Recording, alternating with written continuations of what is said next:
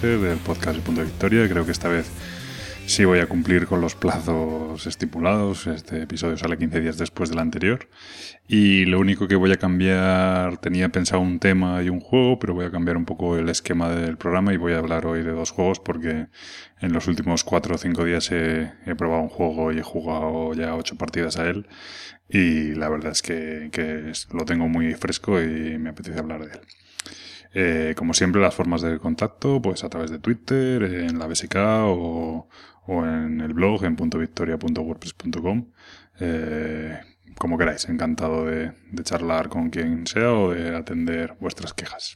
Sin más, empezamos el programa de hoy.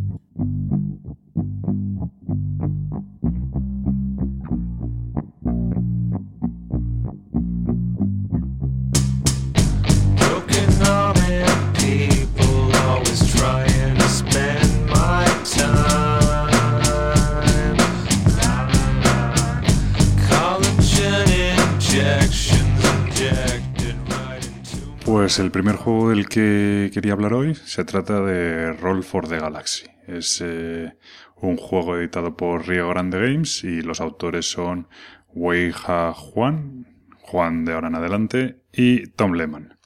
Es un juego para 2,5, perdón, de 2 a 5 jugadores.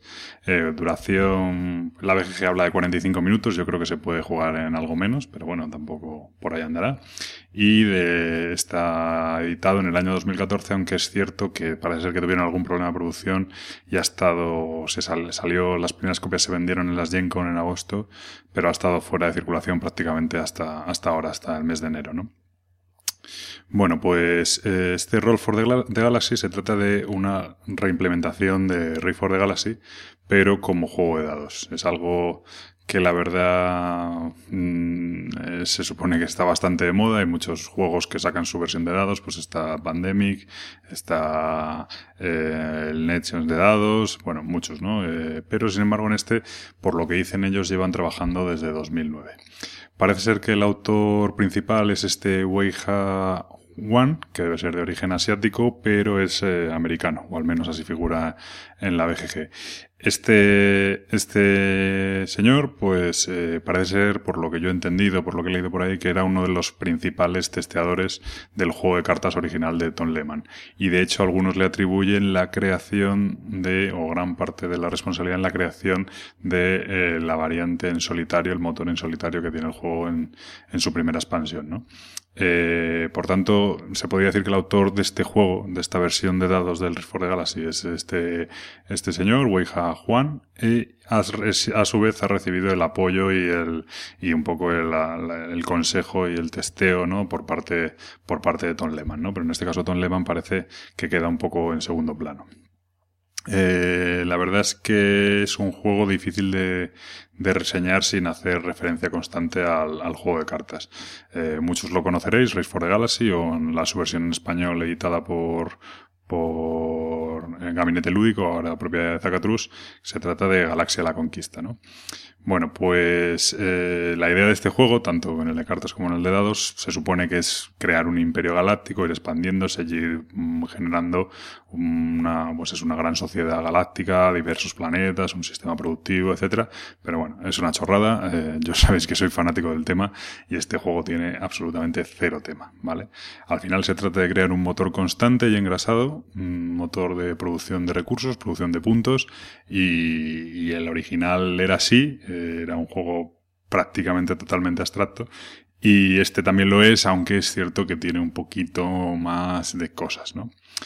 Bueno, este juego, eh, tanto como este como en el de cartas, eh, el turno tiene dos partes muy diferenciadas. Eh, la primera de ellas es elegir la fase que quieres ejecutar y luego, al estilo de Puerto Rico, de San Juan, etcétera, se ejecutan todas las fases elegidas. Eh, en el juego de cartas se ejecutaban las fases eh, que había, tú ejecutabas la fase que te habías elegido y en esa fase tenías un bonus, pero también podías hacer las acciones que habían elegido los demás.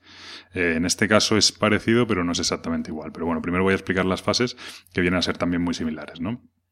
Eh, las fases que hay son cinco y son la primera de ellas es explorar, que viene a ser conseguir nuevas losetas o incluso bueno conseguir algo de créditos, de dinero, ahora luego veremos para qué vale.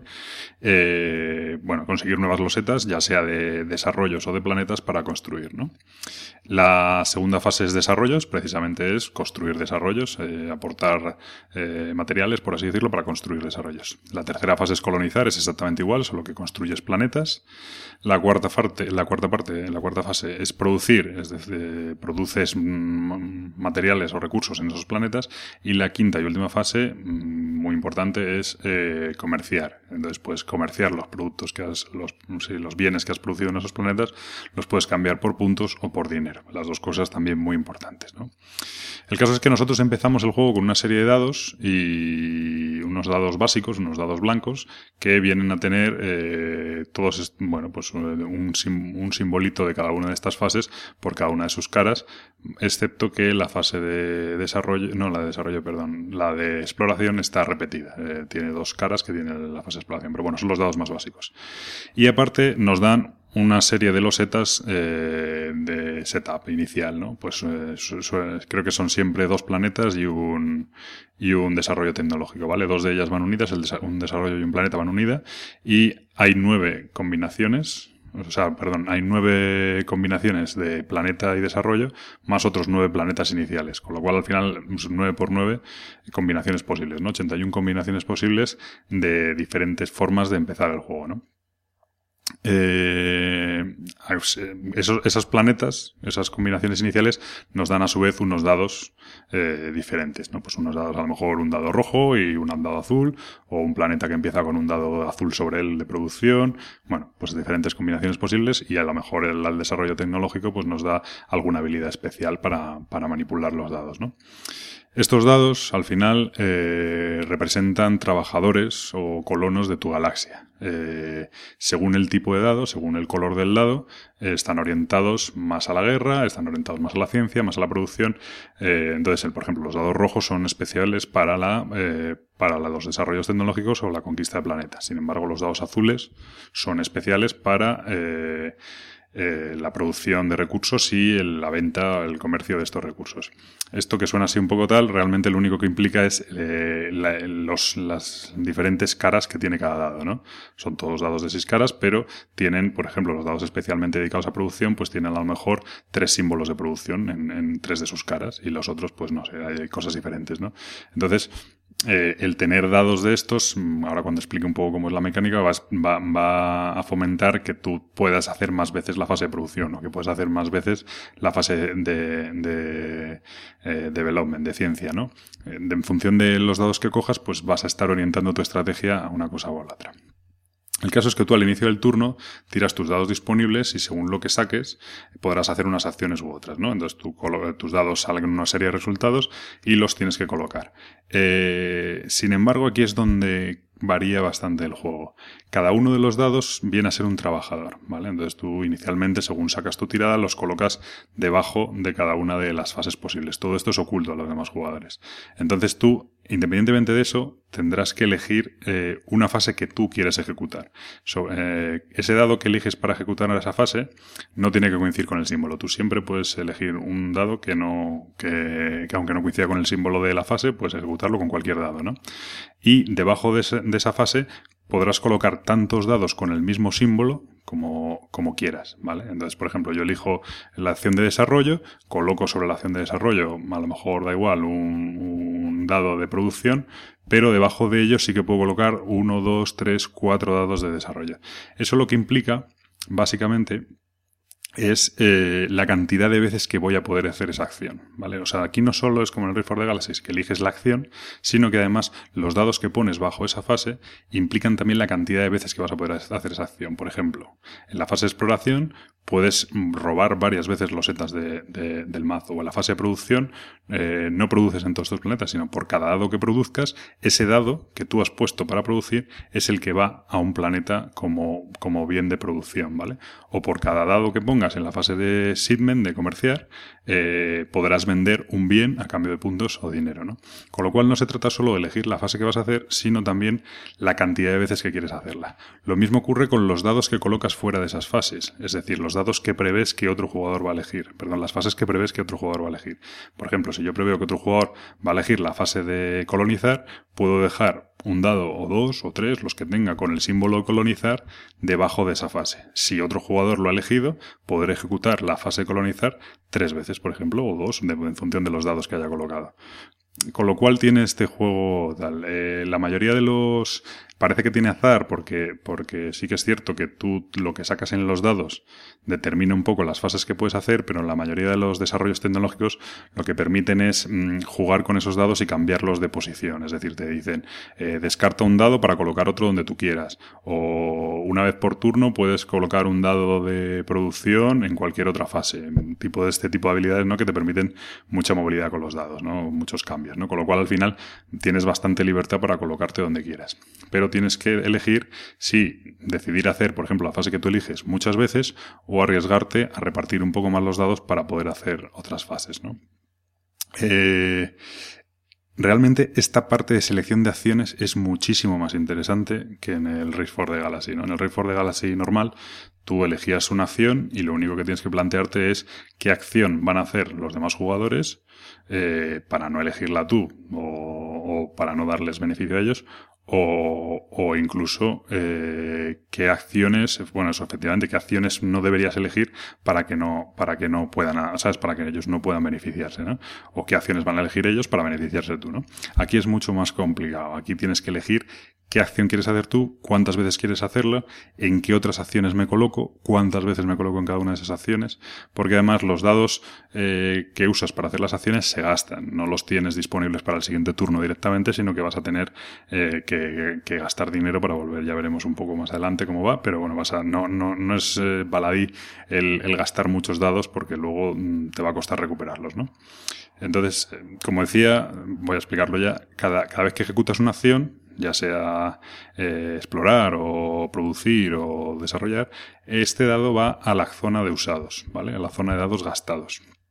Bueno, los, los dados de, de tanto para construir desarrollos como para colonizar planetas eh, van, se van colocando sobre, nosotros tenemos delante una pila de planetas y una pila de desarrollos, ¿vale? Que eh, son una pila de, de, losetas que hemos ido robando y que vamos a ir ejecutando en orden, bueno, pues en el mismo orden que las hemos robado, pues las vamos colocando, ¿no? Y entonces, mm, por ejemplo, si tenemos un desarrollo de tres, hasta que no coloca, coloquemos tres dados en ese desarrollo de tres, eh, no se ejecuta, ¿no? Y cuando se ejecuta, los tres dados que hemos gastado se van a la, a la pila de dados usados.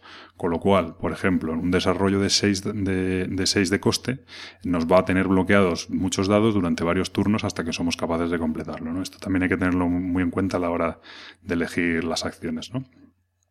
El tema es que esos dados usados, cuando esos dados van a la pila usados, eh, al final del turno debes pagar dinero para poder volver a usar, esos dados, volver a coger esos dados y meterlos en tu cubilete. Eh, bueno, hay dos formas de conseguir dinero, básicamente una de ellas es gastando acciones de exploración directamente a razón de dos créditos por, por acción y la otra es vendiendo recursos, dependiendo del tipo del planeta que vengan, eh, al más puro estilo Rey for the Galaxy, pues en el Rey for the Galaxy robamos aquí no, aquí robamos directamente, eh, bueno, nos apuntamos directamente dinero, ¿no? Entonces al final del turno, si nos tenemos cinco monedas, pues tenemos cinco, cinco dados que escoger, ¿no? Eh, a veces interesa perder un turno en coger dinero para poder realizar luego un desarrollo de golpe para que no se te queden los dados bloqueados, como decía antes, ¿no? O sea, tienes la gestión de elección de acciones, pero además tienes la gestión de económica de cuántos dados voy a gastar, cuántos dados voy a recuperar, eh, necesito coger dinero para, para el siguiente turno hacer más acciones, etcétera, ¿no? Eh, la verdad es que es, otra decisión muy interesante, ¿no? ¿no? ¿no? hay dinero a lo mejor para coger todos los dados. Entonces, ¿cuáles cojo? ¿Cojo los rojos porque me interesa hacer un, un desarrollo? ¿O cojo los eh, amarillos porque son más versátiles? ¿O cojo los morados porque quiero hacer eh, envíos y conseguir dinero, conseguir puntos? Bueno, eh, la verdad es que es, otra, otra decisión muy, muy, muy interesante y, y que le da mucho poder al juego, ¿no? Yo al principio pensaba que tenía, que tenía, que este juego tenía muchos menos combos que el anterior, ¿no? En el Reforce de Galaxy, al final la gracia está en todas las combinaciones posibles de, de desarrollos con planetas, etcétera.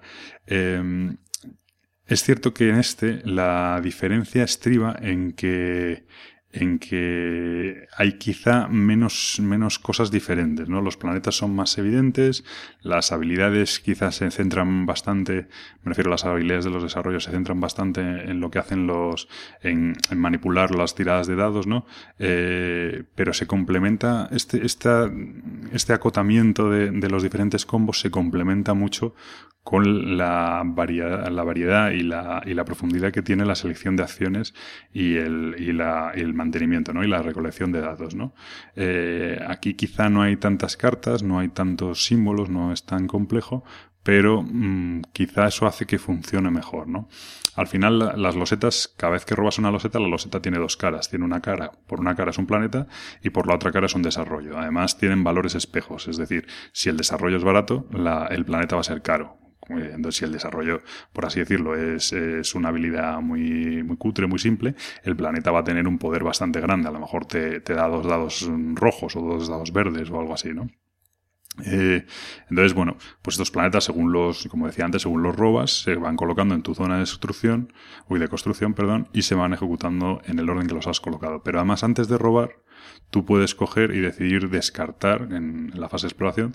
Bueno, yo hago un, ejecuto un dado de exploración y digo, bueno, voy a robar una loseta, pero en vez de eso voy a descartar estas dos losetas o estas tres losetas que no uso. Por ejemplo, pongamos que descarto dos, con lo cual me permite robar dos losetas más. Es decir, robo la que, la de la acción más dos nuevas y las coloco en el orden que quiero y en la posición que quiero. Las puedo colocar por su lado del planeta o las puedo colocar por su lado de desarrollo.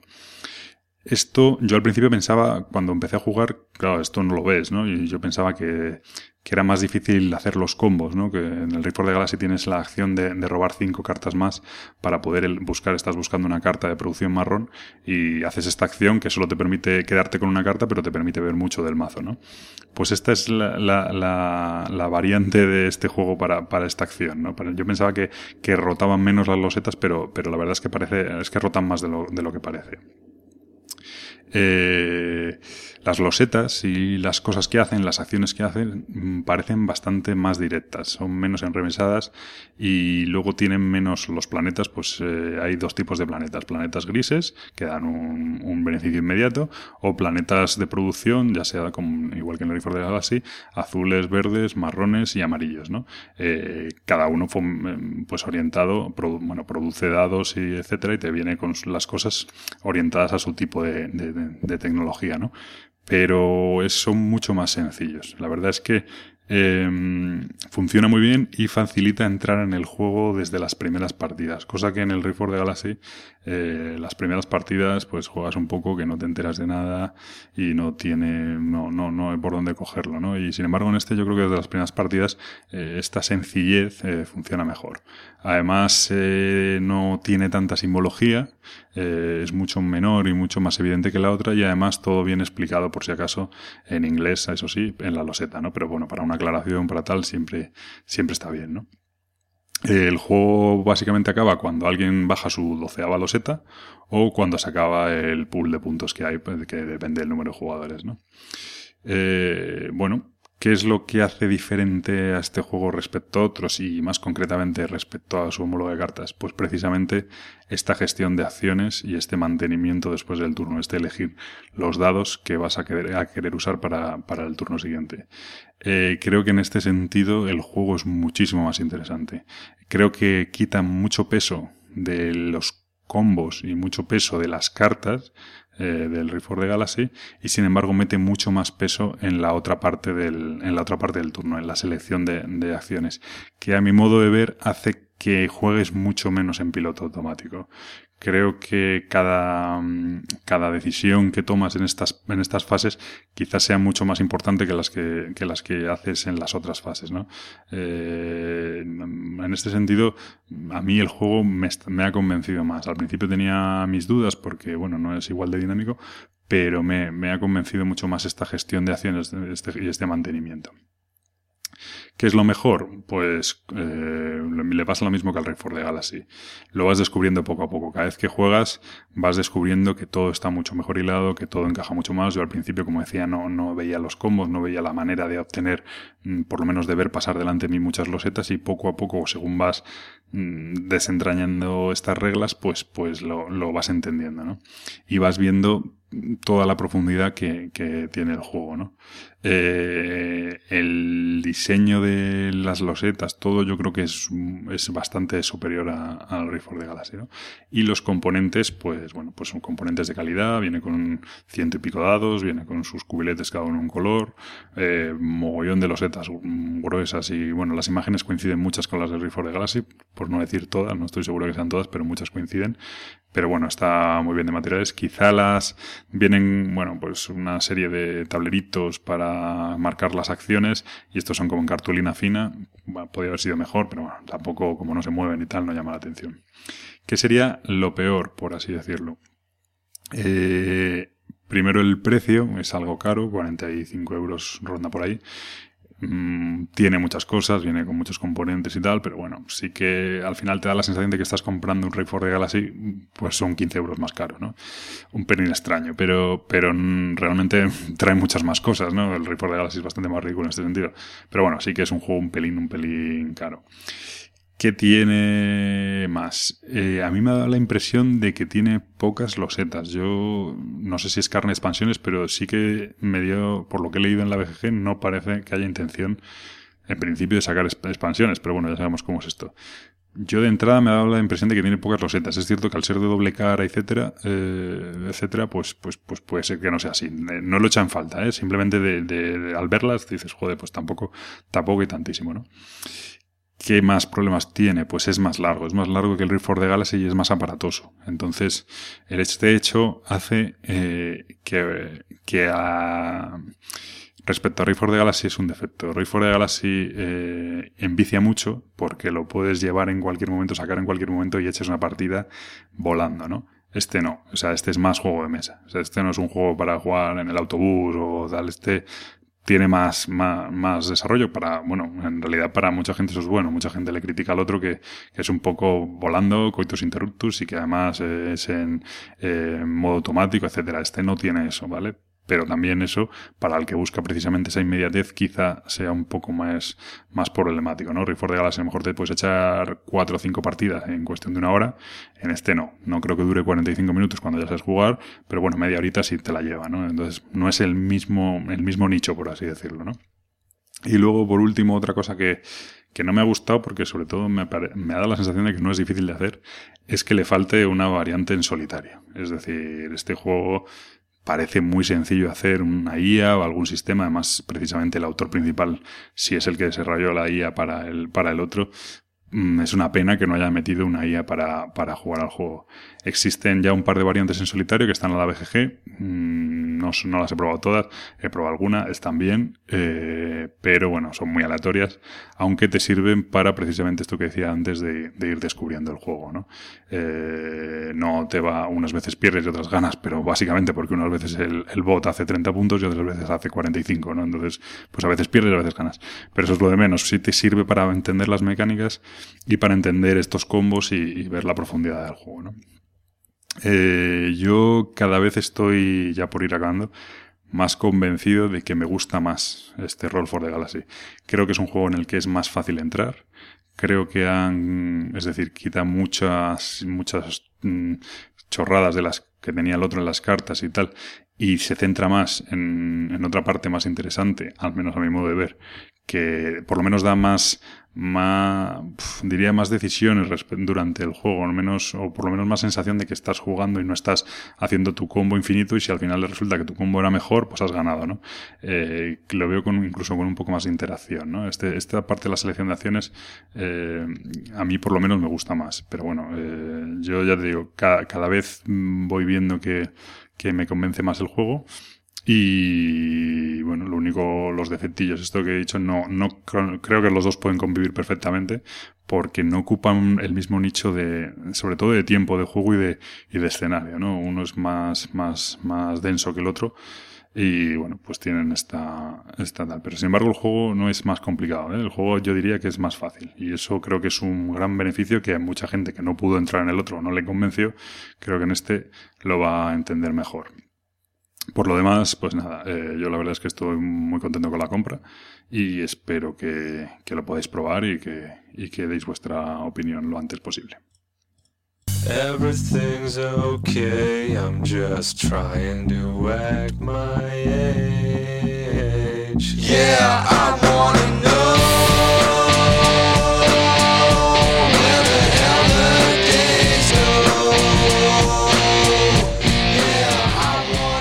Know. Pues el segundo juego del que quiero hablar se trata de Time of Soccer.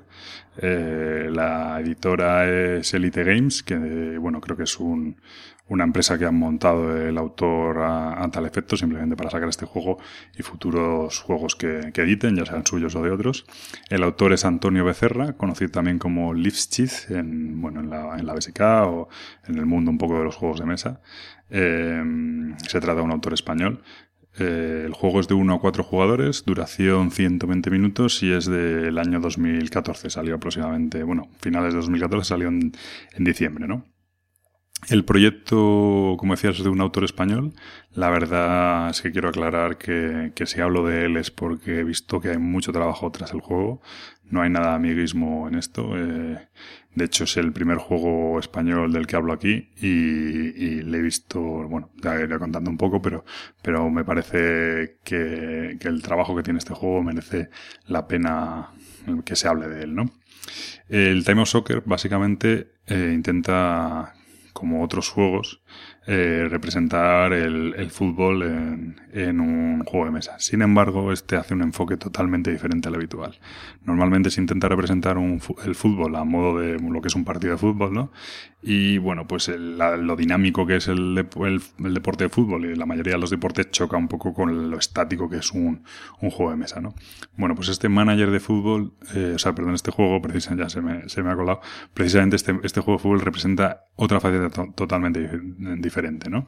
Representa un manager de fútbol al más puro estilo PC Fútbol o al más puro estilo eh, manager de estos de Sports. Eh, al final representa una temporada en la que tú estás al cargo de un equipo de fútbol y, bueno, la temporada viene a estar representada por 10 semanas más una semana previa de pretemporada, ¿no?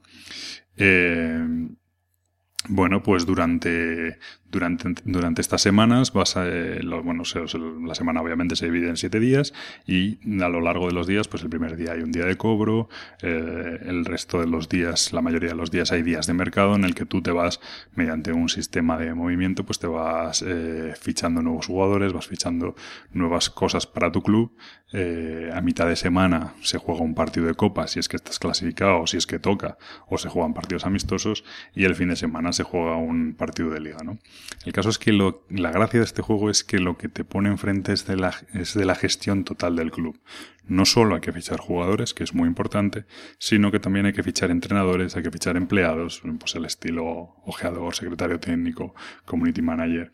Hay que conseguir contratos publicitarios para mm, conseguir ingresos eh, por los partidos o por partidos ganados o por jugar en casa. También hay que hacer gestión de los amistosos, e incluso hasta ruedas de prensa, ¿no? Eh, que además las ruedas de prensa la verdad es que me parece una, una una mecánica muy curiosa. Yo le llamo, nosotros en nuestro grupo le llamamos hacer un Sergio Ramos, que viene a ser decir, pues el siguiente partido lo voy a ganar por tres goles, o voy a ser el campeón de liga, ¿no? Al final es una, una especie de apuesta que te da puntos al final del juego, ¿no? Si la aciertas y los pierdes y la fallas, básicamente eh, los jugadores, eh, como al final tú tienes un, como un tablerito que representa tu, equipo y estos jugadores, eh, bueno, pues tienes que, tienes que ir fichando jugadores y cada jugador tiene unas determinadas posiciones donde puede jugar. Pues a lo mejor un jugador puede jugar de, de delantero centro y de extremo izquierda, por ejemplo. O un defensa puede jugar de central y de lateral izquierda, etcétera, ¿no? Entonces tú estos jugadores los tienes que colocar sobre tu display, por así decirlo, y hacer pues tu, tu alineación, ¿no? Tu plantilla. En función de cómo los coloques, eh, algunos de ellos, eh, bueno, pues algunos contribuirán con su valor con una serie de valores que tienen, contribuirán a tu nivel de ataque o contribuirán a tu nivel de defensa. Normalmente se juega con una especie de 4-4-2 en los que los cuatro de atrás y el portero suman a la defensa y los cuatro adelante y los dos delanteros suman a la, al ataque, ¿no? Sin embargo, esto puedes fichar un entrenador y que cambie, ¿no? Te fichas un entrenador que juega con un lateral izquierdo adelantado al puro estilo Roberto Carlos y resulta que el lateral izquierdo suma en ataque en lugar de sumar en defensa, ¿no? Te permite mucha versatilidad para, para organizar tu equipo.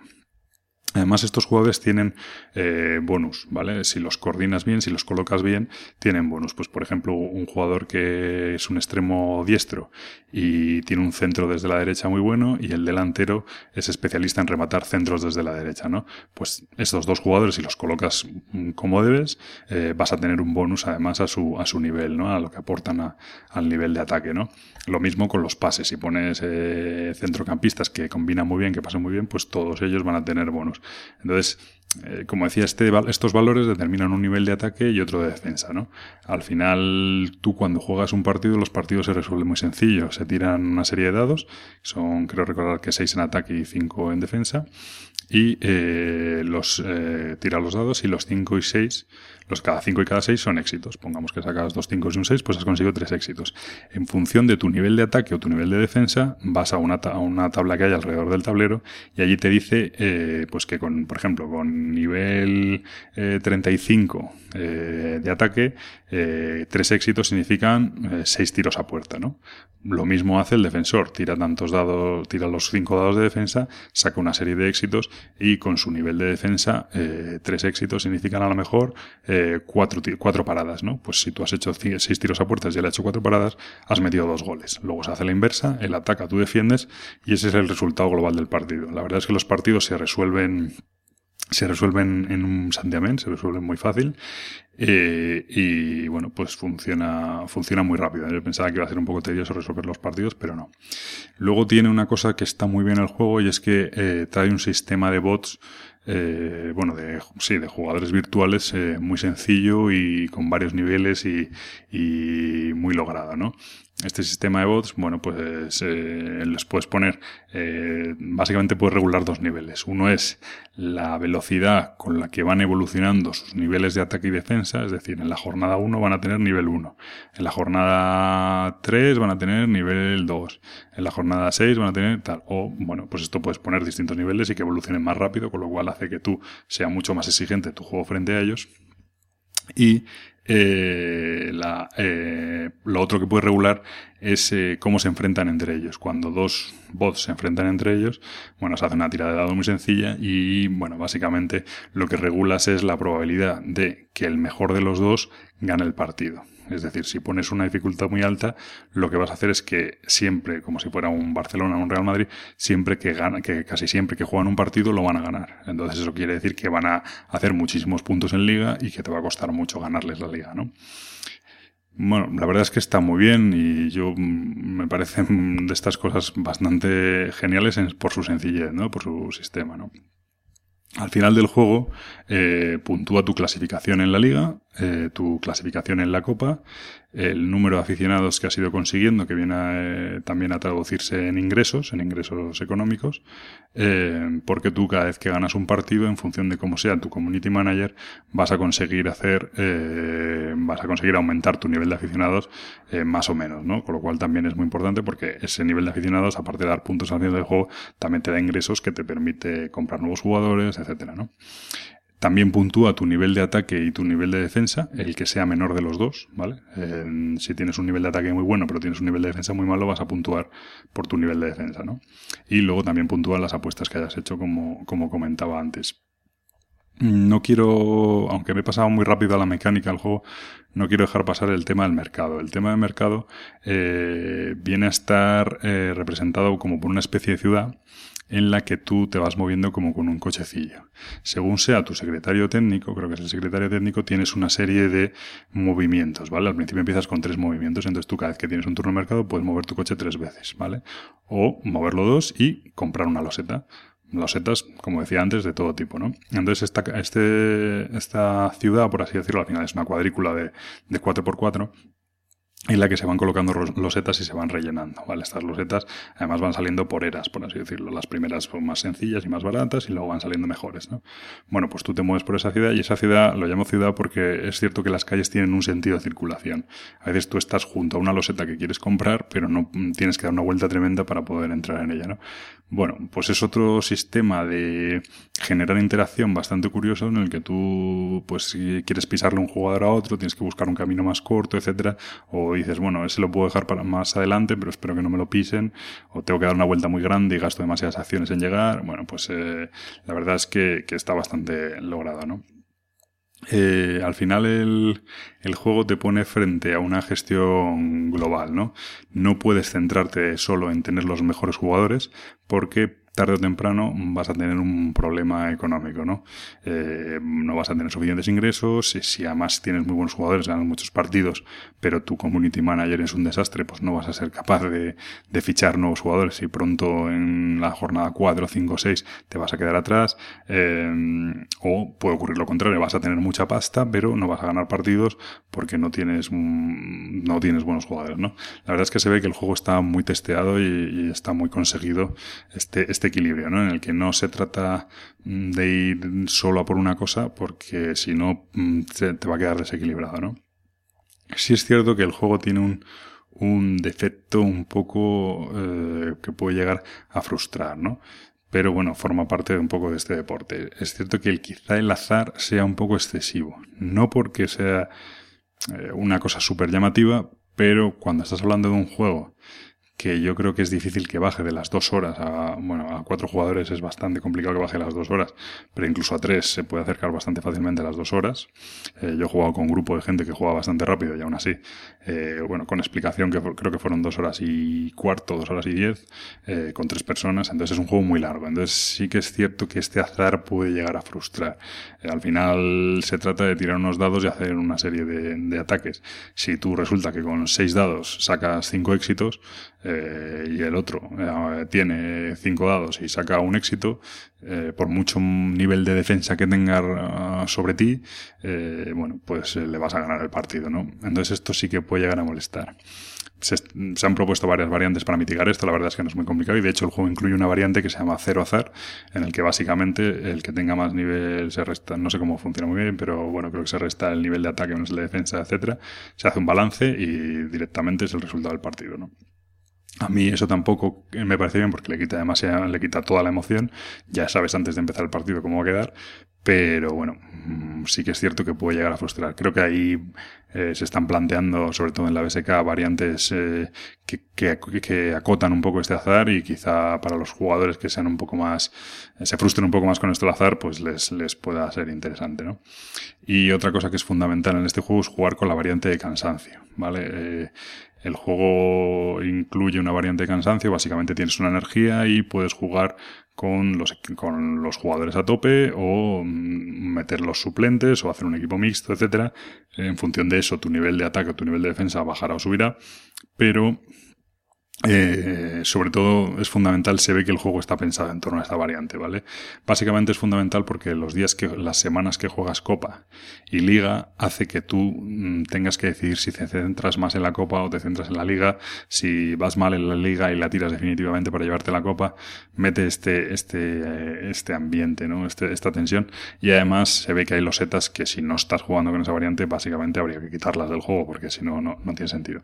Creo que el autor lo ha quitado para no Mm, para en una primera partida no complicar mucho el juego, pero mm, básicamente eh, creo que debe ser incluida desde la segunda partida. Eh, luego parece compleja, pero luego es cierto que realmente solo te va a influir en dos, tres momentos puntuales durante, durante la partida en el que tienes que tomar esa decisión, ¿no? Bueno, por ir terminando, ¿qué es lo que hace diferente este juego? Pues la verdad, el hecho de que sea un manager de fútbol y el hecho de que consiga también transmitir toda esa sensación de control global, ¿no? De, control global del club. Parece mentira que, hayas que hayan conseguido meter un manager de fútbol en un juego de mesa. Eh, evidentemente están las cosas virtualizadas, están las cosas simplificadas, pero, pero es bastante, bastante, está bastante conseguido, ¿no? Lo mejor del juego, los puntos positivos, para mí, eh, testeado al máximo. ¿vale? Es un juego que está muy bien testeado. Eh, se ve que todo, pues eso, que hay muchas combinaciones, que sobre todo que el mantener el equilibrio entre las diferentes cosas es muy importante, que esto va un poco con, con otras cosas que considero mejor, ¿no? Las decisiones importantes que hay que tomar. Ahora ficho este jugador, me gasto toda la pasta en este jugador, o, o prefiero hacer una inversión en este entrenador que es un, que va a ser un tema futuro, o prefiero coger a este community manager para conseguir más aficionados y más dinero, etcétera. Estas decisiones, la verdad es que, que son muy importantes, ¿no? Luego emocionante, la verdad es que te metes mucho en el, en el rollo del partido y cuando goleas a uno pues se dan gritos, ¿no? De, de bueno, te pinto la cara, los resultados sorpresa, etcétera. La verdad es que, que en ese sentido yo por lo menos me meto, me meto mucho en el tema, ¿no? Y además pues te, te acuerdas de, de, de, anécdotas del fútbol, ¿no? Cuando un, cuando un equipo está totalmente hipotecado porque tú con tu balance económico puedes llegar a tener que pagar pasta cada turno. En lugar de recibir ingresos, pagas cada turno, ¿no? Entonces, pues bueno, pues te acuerdas de equipos como el Zaragoza, como el Getafe, que estaban al punto de la, de la, de la desaparición, ¿no? Pues, eh, pues la verdad es que tiene, tiene esta gracia, ¿no? Luego tiene un gran diseño gráfico. Eh, en este sentido, yo ya lo he dicho varias veces por varios medios, me parece un trabajo espectacular. Te da un aspecto de, por así decirlo, de, de juego de tablet. A mí me recuerda a los juegos de, de, de tablet, de iPad, no sé. Eh, la verdad es que me gusta mucho. Es cierto que al fin abruma un poco, ¿vale? El juego abruma un poco, pero creo que está toda la información ahí y eso la verdad es que es de agradecer y además de una manera muy vistosa. ¿no? Y luego es un juego que para los amantes del fútbol les va a encantar y es 100% recomendable. Lo peor, largo. Es un juego muy largo, quizá demasiado incluso para, para las decisiones, no para las decisiones, pero para el azar que tiene. Eh, a mí no me importa, pero en este, esto sí que puede frustrar a la gente. Creo que habría que buscar la manera de hacer una variante para hacerlo más corto o algo así. Creo que, que algo han planteado mm, o para limitar el azar. Pero bueno, en cualquier caso es un juego largo. Yo creo que de las dos horas va a ser difícil bajar y no me extraña que los que dicen que el Domino Spaces dura seis horas se tiren tranquilamente tres horas y media, cuatro para jugar a este juego, ¿vale? Eh, es un problema que tienes un juego, un juego largo, ¿no?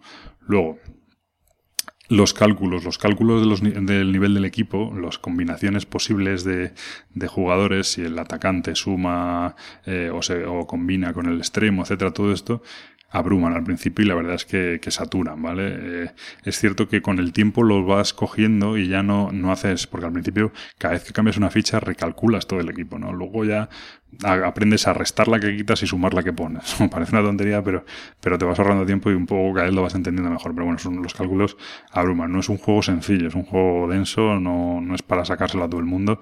Tiene que estar la gente motivada para jugar a esto, porque la verdad es que, que abruma un poco. Y luego, por último, el troquelado de las losetas es regular. Eh, yo no soy muy pijo para esto, pero, pero bueno, alguna, es cierto que tuve un par de accidentes, algunas se me rasgó un poquito y es una pena porque la producción del juego es espectacular, los materiales son muy buenos, pero el troquel falla un poquito y eso la verdad es que, que lastra un poco el resultado final. Como siempre lo que digo, lo mejor es que lo probéis y si os gusta, pues fenomenal.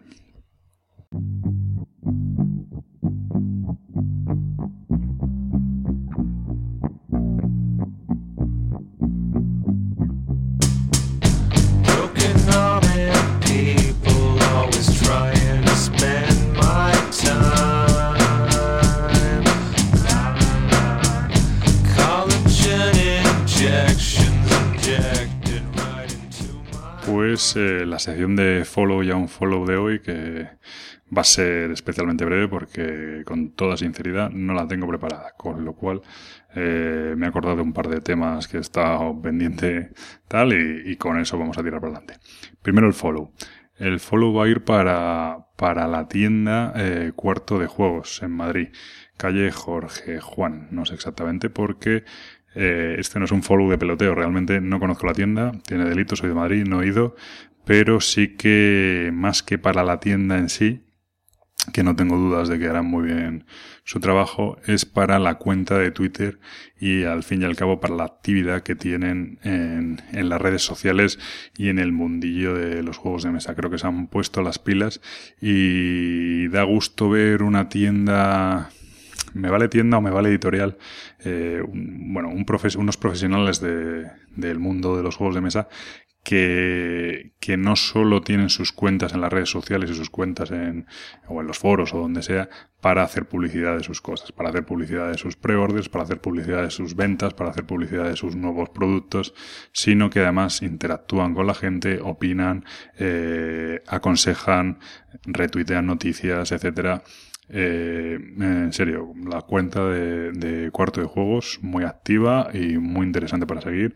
Felicidades a ellos porque creo que, lo hacen fenomenal y además da la sensación de que, de que disfrutan con lo que hacen, que no están solo para vender, sino que además disfrutan con los juegos. Y en el debe eh, el ir a visitarles alguna vez. Por otro lado, el unfollow. El unfollow va para una cosa que me he dado cuenta hoy y no es nadie en concreto, aunque sí que voy a dar dos o tres nombres, eh, pero me ha sorprendido que hoy mirando la página concretamente ha sido la de la de Debir, eh, pues he ido a consultar el autor de un juego y resulta que no viene el autor del juego en, en la página web. Es decir, no viene la ficha del juego, no viene quién es el autor del juego. Eh, cuando me he puesto a investigar, no a investigar, pero bueno, a mirar un poco el tema por curiosidad, me encuentro con que en la de, en la de Edge Entertainment tampoco figuran en las fichas de los juegos los autores de los juegos. Eh, he ido a mirar, he ido a mirar la antigua página de Homoludicus, exactamente lo mismo, ¿no? No he seguido mucho más, he mirado la de los que me he acordado, las de Asmodee Ibérica, y hay que decir que ellos sí que ponen quién es el autor del juego, eh, el autor y el ilustrador, si no me equivoco, al igual que eh, en la página de Asylum Games también lo pone, también pone quién es el autor y quién es el ilustrador.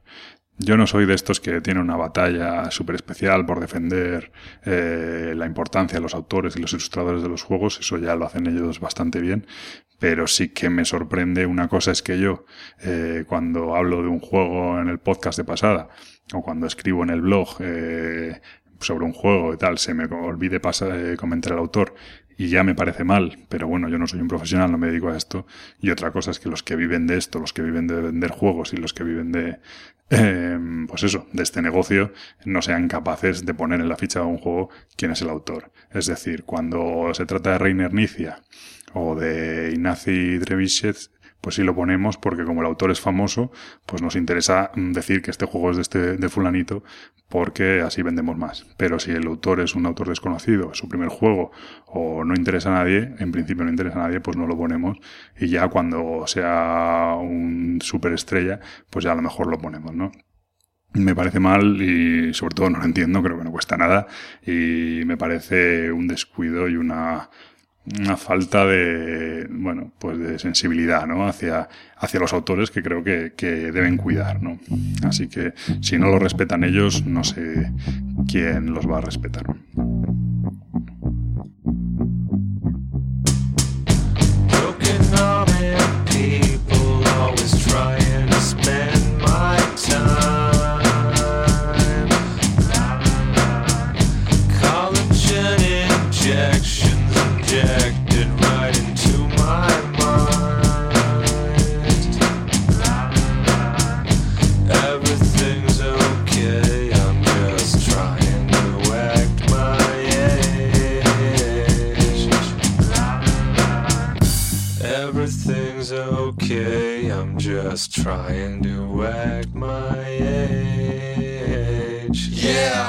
Bueno, y por ir finalizando, ya lo dejamos aquí. Hoy me he ido mogollón. Eh, esto dentro de poco acaba como el podcast de, de Kabutor, con Celacanto hablando durante tres horas. Pues aquí dentro de poco igual.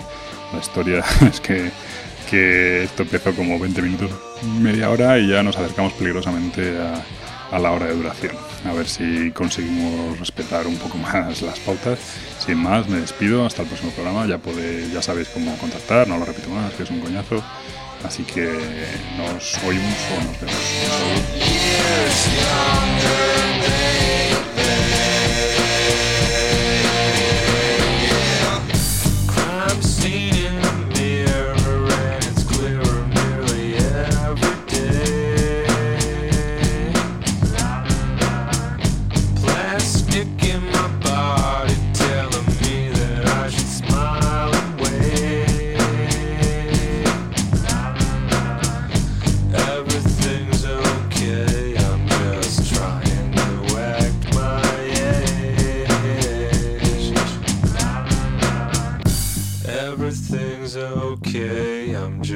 Trying to wag my